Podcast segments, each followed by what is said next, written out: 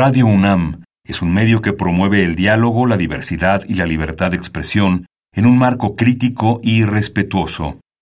Los comentarios expresados a lo largo de su programación reflejan la opinión de quien los emite, mas no de la radiodifusora. Radio UNAM y la Escuela Nacional de Trabajo Social presentan Vida cotidiana, sociedad en movimiento.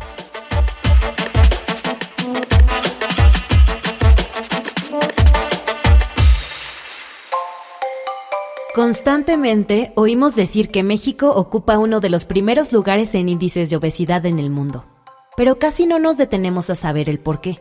Debido a una compleja unión de factores entre los cuales destacan la carencia económica, la poca flexibilidad en los horarios escolares y laborales, así como la pobreza en la educación alimenticia, los mexicanos recurrimos cada vez más a alimentos de fácil acceso pero carentes de nutrientes. La comida chatarra sí es en gran medida la que provoca esta situación, pero a la par, esta comida también es un síntoma de un problema más grande que aqueja al grueso de la población. ¿Cómo sería la alimentación de los mexicanos si todos tuviéramos el tiempo de cocinar adecuadamente, de acceder económicamente a todos los ingredientes necesarios y si viviéramos en un entorno en el que cocinar es fácil? ¿Qué tan a menudo en tu vida cotidiana puedes permitirte una comida balanceada? Hoy, en Vida Cotidiana, Sociedad en Movimiento, hablaremos sobre la accesibilidad a una alimentación sostenible con la doctora María Elena Trujillo Ortega, coordinadora del Programa Universitario de Alimentación Sostenible de la UNAM. Muy bonita tarde, bienvenidas, bienvenidos. Soy Ángeles Casillas. Creo que todas las personas que están escuchando nuestro programa, pues de alguna manera por la vida tan vertiginosa, por eh, nuestros trabajos tan lejos, por muchísimas situaciones, pues comemos lo que tenemos enfrente o para lo que nos alcanza y vamos a reflexionar el día de hoy. ¿Qué tan bien nos estamos alimentando y qué tanto influye esta buena alimentación en, nuestra, en nuestra salud y en nuestra eh, pues vida saludable. Vamos a hablar de ello, pero antes, si quieren proponer alguna temática para nuestro programa, con todo gusto pueden dejar esta propuesta en las redes oficiales de la Escuela Nacional de Trabajo Social. Facebook, Escuela Nacional de Trabajo Social, ENTS, UNAM. Twitter, arroba ENTS, UNAM Oficial. Instagram, ENTS, UNAM Oficial. Ya está con nosotros nuestra invitada, doctora María Elena Trujillo. Muy bonita tarde, doctora, bienvenida. Muy buenas tardes, muchas gracias por la invitación. Al contrario, doctora. Doctora, para la audiencia, eh, ¿qué tendríamos que entender o qué elementos están presentes cuando aludimos a una alimentación sostenible? Ok, me gustaría primero comentar eh, las palabras con las que iniciaste y separar algunos conceptos, ¿no? Bien decías tú, eh, comemos lo que tenemos enfrente muchas veces y, nos quitamos el hambre, ¿no? Momentánea, eh, nos satisfacemos. Es efectivamente, ¿no? Es, es, lo que muchas veces lo hacemos y pocas veces pensamos en algo más. Cuando pensamos en algo más, ¿en qué pensaríamos? Lo que tú mencionabas, este, ¿es saludable? ¿Es nutritivo? ¿Me hace bien a mi organismo o es un exceso? Eso sigo en el concepto de alimentación únicamente. No puedo entrar todavía a la parte sostenible. Eso es lo que rutinariamente haríamos nosotros, ¿no? Tenemos nuestro hábito de comer tres veces al día, dos veces al día, seis veces al día, las que nosotros tengamos, y comemos, dependiendo de este número de veces que dije, seguramente están con algún nutriólogo o no, o nunca hemos ido con él, y entonces efectivamente podemos caer únicamente en la palabra alimentación. Normalmente, como repito, nos preocupamos por la parte de la nutrición, sí, y que no nos caiga mal. Entonces hablamos en un producto inocuo, ¿no? O sea, que no nos haga daño. E, esa es la parte diaria de una persona que está consumiendo un alimento. Cuando hablamos de sostenibilidad, yo ya lo pensaría en otro nivel, en un nivel superior, en un nivel donde además hacemos conciencia ¿a qué voy? Entonces eso quiere decir que tenemos tipos de, consumidores. Eh, tenemos perfiles de consumidores y entonces cuando hablamos de la alimentación sostenible ya pasé por que me gusta, que sea inocuo y que sea nutritivo. Y paso a la otra parte que sea sostenible.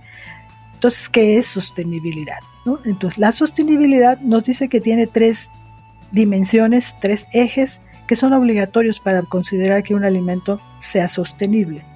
¿okay? Ese alimento debe tener un perfil de pensar primero en la parte eh, eh, medioambiental. ¿okay?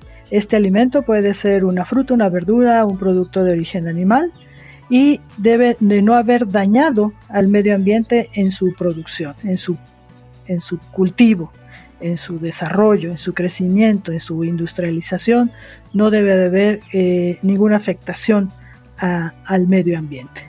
La otra situación es la social, ¿sí? Entonces ya, tenemos el medio ambiente y la sociedad. Y entonces debe cumplir una situación social que, uff, entran muchísimos elementos en esta parte.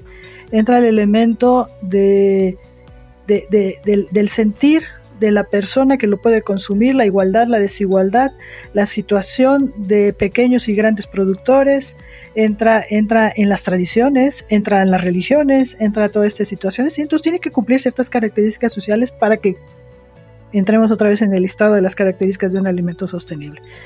Y la última, entonces también hay que pensar en la parte económica, ¿sí? ¿Cuánto cuesta eh, y, y, hacia dónde fue? Me brinqué una parte y la dejé al final en la parte del medio ambiente. En la parte del medio ambiente, aparte de no dañarlo, hay que ser conscientes de la parte de qué se requiere para que ese producto se pueda eh, desarrollar, ¿no? pueda crecer, pueda cultivarse. Y entonces para eso se requieren elementos de la tierra, del aire, como es simplemente el agua. ¿no? ¿Cuánto se necesitó para poder producir una manzana de agua? ¿O cuánto kilo de carne de algo? Y entonces tenemos que ver el gasto hídrico y también entonces me voy entonces al, a cuánto CO2 ¿no? se produjo y me podría a otros elementos. ¿no? Ya en Europa se están haciendo las mediciones de, de urea, de nitrógeno, de fósforo, de hierro que produce cada uno de los productos. Entonces, si cumplimos cuando menos uno de cada uno de estos ejes temáticos, dimensiones, como se le llaman en la sostenibilidad, entonces estaríamos hablando de un alimento sostenible. ¿no? Entonces, no es fácil eh, para un consumidor pensar si lo está haciendo o no lo está haciendo amplío mi, comentario. Entonces pensemos en los tipos de consumidores y el tipo de consumidor nos podría llevar a tener un consumidor eh, que come de todo o podríamos tener un vegano o también lo que ahora se considera y que cae en un poco en esto de la sostenibilidad, el flexitúrico. Entonces, ¿qué es un alimento sostenible? Para contestar la pregunta ahora sí puntualmente, debemos llegar hacia él y debe de ser que tengamos la conciencia de todo lo que involucra la producción de este, de este alimento y pensar también en un, algo que está fuera de todos ejes, pero sí está en los objetivos de desarrollo sostenible de la Agenda 2030, el desperdicio o la pérdida del alimento.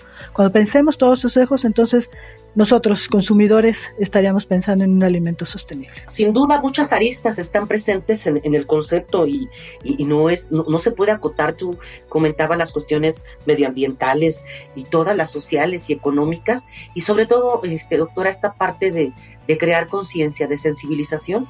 Vamos a seguir platicando de ello porque eh, se dice fácil, pero esto es, es algo, algo más complicado. Antes te voy a invitar, obviamente, también a nuestra audiencia a que escuchemos algunos datos que nos prepara producción acerca de, la tendencia en alimentación que tenemos en México. Vamos a una infografía social. Infografía social. Tenemos derecho a una alimentación saludable. Es una necesidad básica y un derecho humano. Desde hace décadas, se unen esfuerzos para combatir la desnutrición crónica y la deficiencia de micronutrientes. Sin embargo, estos problemas aún persisten, especialmente en poblaciones vulnerables, y se ven agravadas con problemáticas de sobrepeso y obesidad. El Atlas Mundial de la Obesidad dio a conocer que en el 2020 había 1.079 millones de personas con algún tipo de obesidad en todo el mundo. México ocupa el quinto lugar en la tabla de países que tienen mayor población con este problema en el mundo, y se espera que en una década el 36.8% de la población adulta mexicana padezca este trastorno, es decir, más de 35 millones de personas. La encuesta nacional de salud y nutrición 2021, realizada por el INEGI, señaló que, por grupos de edad y sexo, las personas que presentan más esta enfermedad son los mexicanos que se encuentran entre los 30 a 39 años de edad, con el 39.6% de esa población con obesidad. El patrón de alimentación mexicano actual ha ido tomando la tendencia de incluir alimentos altamente calóricos y pobres en nutrientes. Esto se puede atribuir a que son alimentos de fácil acceso y bajo costo, lo que ha ido desplazando poco a poco algunos alimentos del patrón tradicional. La inseguridad alimentaria se ha incrementado de manera importante con la pandemia. La crisis económica que implicó redujo significativamente el ingreso promedio de las familias y esto impactó la cantidad y calidad de alimentación. Según cifras de la Ensanut 2021, 6 de cada 10 mexicanos están en algún grado de inseguridad alimentaria. Esto implica desde dejar de comer algunos alimentos por su precio, cambiar de marcas a las que son más baratas, comer menos veces al día o reducir las porciones y hasta pasar días sin comer. Para acabar con la malnutrición en todas sus formas, es necesario transformar los sistemas alimentarios, los cuales están formados por todos los elementos, medio ambiente, población, recursos, procesos, instituciones e infraestructuras, y actividades relacionadas con la producción, procesamiento, distribución, preparación y consumo de alimentos. Un sistema alimentario sostenible es aquel que garantiza la seguridad alimentaria y la nutrición para todos de forma que no comprometan las bases económicas, sociales y ambientales para las futuras generaciones. Se requiere transformar los sistemas alimentarios para hacerlos sostenibles, justos e inclusivos, mediante regulaciones que permitan a la población acceder a productos nutritivos, seguros, variados, a precio justo y producidos de manera responsable con el medio ambiente. Doctor, antes, antes de la infografía, tú nos comentabas que hay diferentes tipos de consumidores.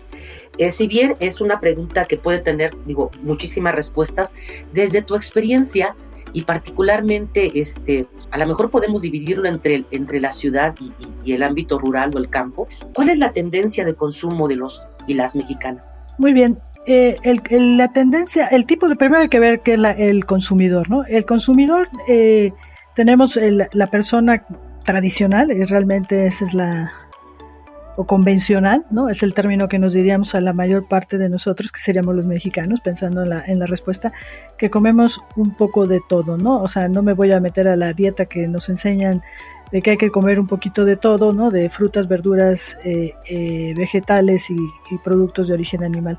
Ese es el consumidor normal, nacional, ¿no? Se, se habla que en el mundo, y obviamente México es un reflejo de ello, de más del 90% de, del consumidor hay en esto, ¿no? Comemos eh, de todo, ¿no?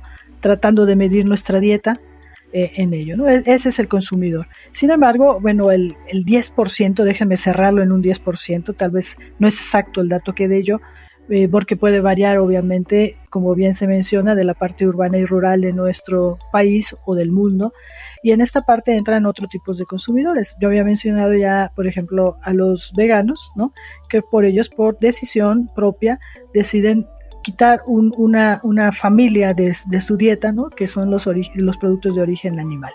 Eh, hay flexibilidad y hay diferentes tipos de, de, esta, de este grupo de, de veganos que se te podrían tener o de vegetarianos, que es un poco más flexible, ya veremos entonces los tres. Y el último que entra, el flexitúrico, que también son en todo el mundo existen, en México tenemos flexitúricos y que se empieza a caracterizar, ahora hablo de otro término, que sería las generaciones.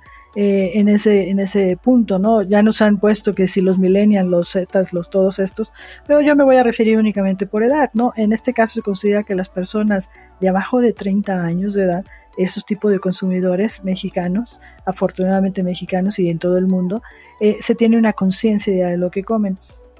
Y entonces, ¿qué hacen estas personas? Estas personas empiezan a, decidir qué comen o no comen sin seccionar o separar un, grupo de, nuestros alimentos. Es decir, pueden consumir eh, productos de origen animal, pero con una conciencia. ¿Cuál es la conciencia?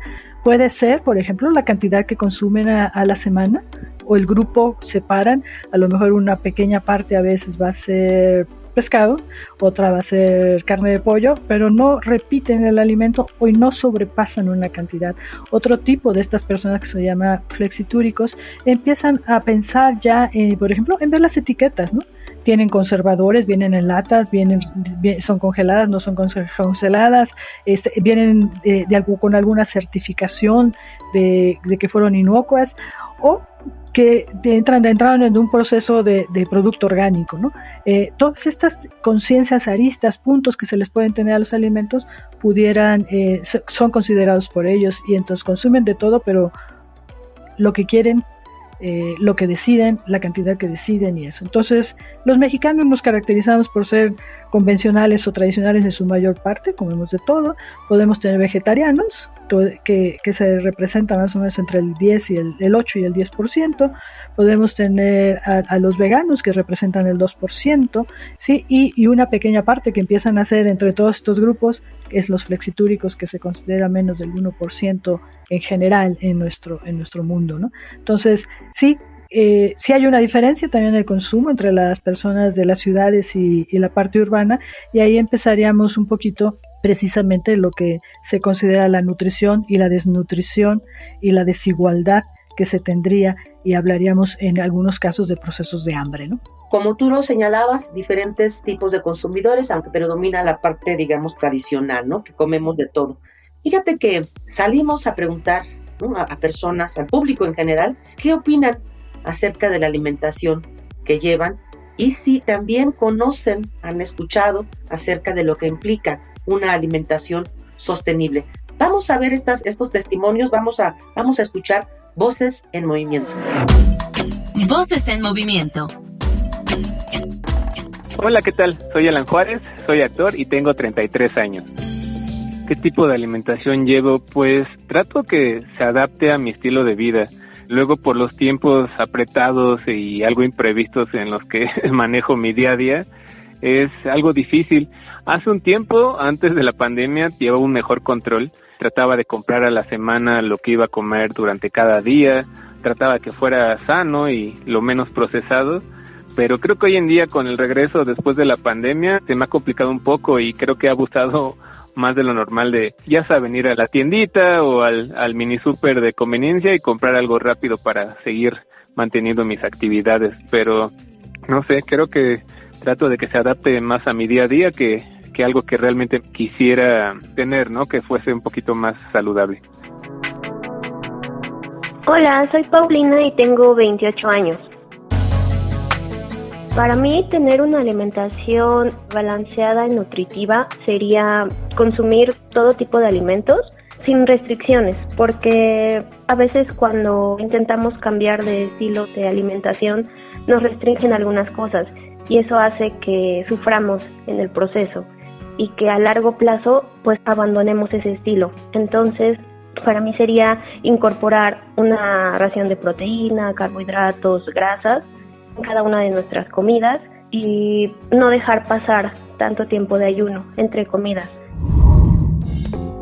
En mi vida cotidiana sí se me permite llevar un estilo de vida balanceado, ya que es bastante flexible mi horario puedo comer a las horas que quiera. Estoy en un laboratorio de desarrollo de productos alimenticios. Entonces tenemos a la mano proteínas, grasas, tenemos los grupos de alimentos, tenemos hasta verduras. Entonces es muy fácil para nosotros hacernos nuestra propia comida y no tener que ir al comedor de la organización, ya que ahí a veces pues no puedes controlar el tipo de aceite que usan o por ejemplo tú lo quieres solo asado y ahí lo fríen, pues siempre va a ser más fácil que tú lo controles cuando tú lo haces.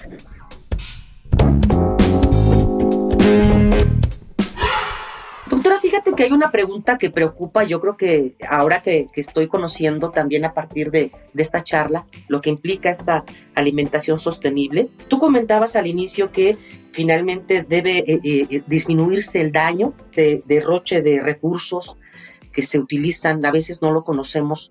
¿Cómo, cómo dirimir los conflictos que pudieran surgir de, pues, de las grandes industrias que procesan alimentos y que de alguna manera acaparan visualmente este, las tiendas de autoservicio y todas estas, estas cuestiones. Mira, es eh, muy, muy interesante el comentario y, me, hace reflexionar algunas situaciones, ¿no? Que, que lo, escuchamos precisamente en las entrevistas, ¿no? La confusión de pensar en, en, los productos que están consolidados o de mejor acceso en la, en la parte urbana hasta a través de los mercados y supermercados. Acaparar eh, se habla prácticamente de distribución, ¿no? O sea, si nosotros hablamos del sector primario, que es el productivo, ¿no? El, el ganadero o el campesino, este, que, se, es una ente individual de pequeña producción o, que distribuye a un gran recolector en nuestra cadena alimentaria que tenemos o de distribución que se tiene, ¿no?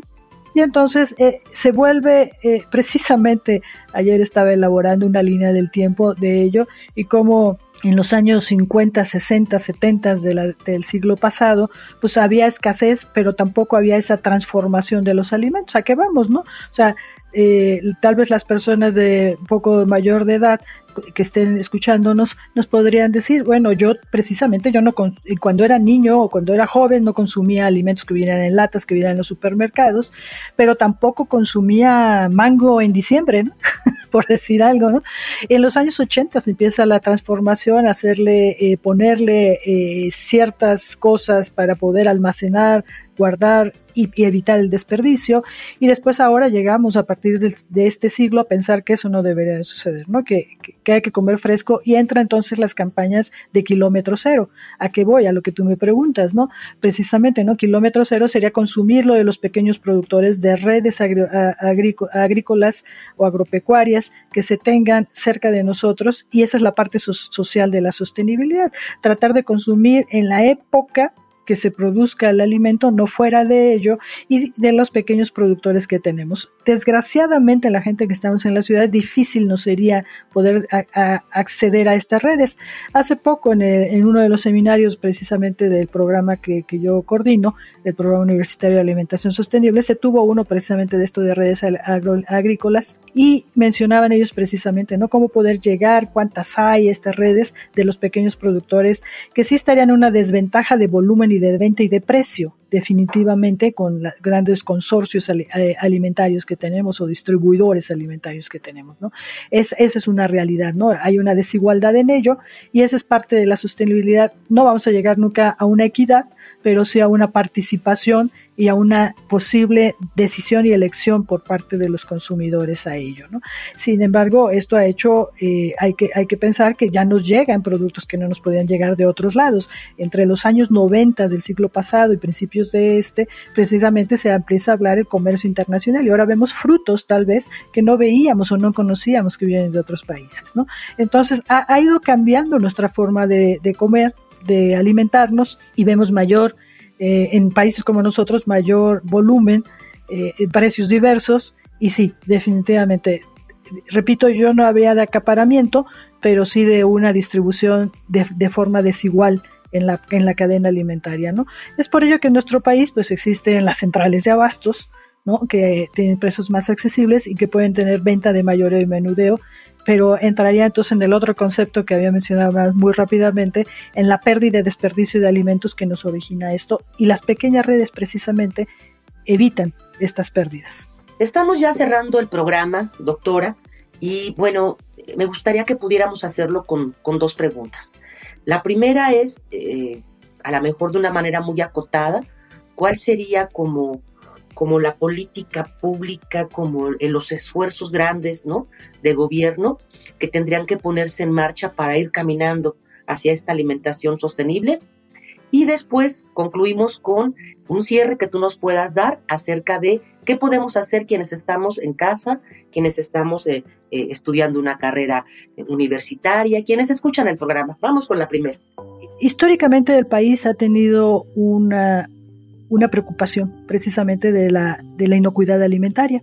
En nuestro país, los médicos y médicas veterinarias o tecnistas, ingenieros o tecnistas, sector tal vez de salud, han tenido una política quiero decir, de los años 50 para acá, eh, precisamente, y es toda una especialidad, una rama totalmente, que nos lleva a la inocuidad alimentaria. Y siempre hemos perseguido, precisamente, cuidado eh, darle una trazabilidad a los alimentos en nuestro país. Es una gran preocupación que, se ha tenido dentro de la carrera de medicina veterinaria y zootecnia en nuestro país. Es por ello que la mayor parte de nuestros productos son inocuos en nuestro país y tanto producidos en nuestro país como ingresados. Esta es una gran preocupación que tenemos actualmente de que se mantengan precisamente esta, estas eh, lineamientos, normativas, leyes de sanidad animal y agropecuaria que se tiene en nuestro país y que por ninguna forma se, se suspendan estas, estas, estas formas, estos lineamientos a tener para cuidar precisamente la inocuidad de, de, los productos eh, alimentarios en nuestro país.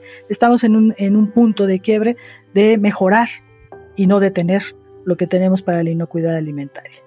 ¿Qué le diría yo que podemos hacer todos? Bueno, eh, definitivamente los mexicanos, las mexicanas, tenemos que tener el cuidado, dar el seguimiento y la trazabilidad de los alimentos, cuidar lo que, conoce, lo que nosotros consumimos, evitar el desperdicio del alimento que nosotros compramos, comprar lo que debemos, realmente vamos a consumir, no provocar bueno, me salió barato, lo tiro, ¿no? Uno de los productos que más se desperdicia en nuestro país, endémico de nuestro país, es el nopal, la guayaba es el segundo producto, entonces no compremos lo que no vamos a consumir, es lo que podríamos empezar a hacer.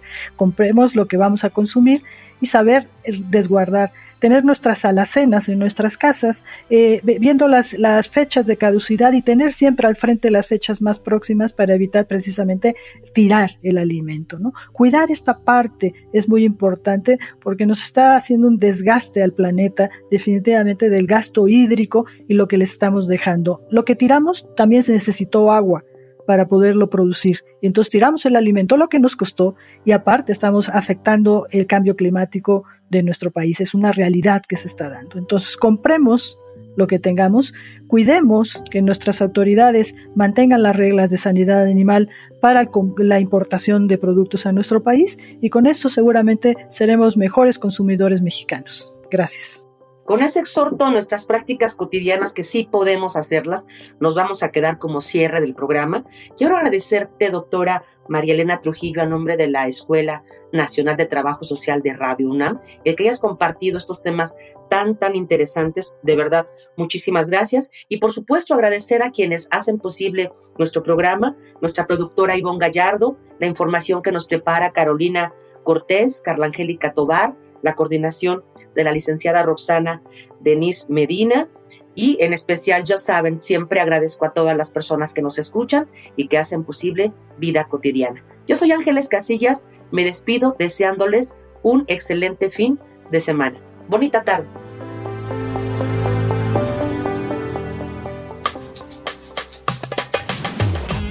Vida cotidiana, sociedad en movimiento. Es una coproducción entre Radio UNAM y la Escuela Nacional de Trabajo Social.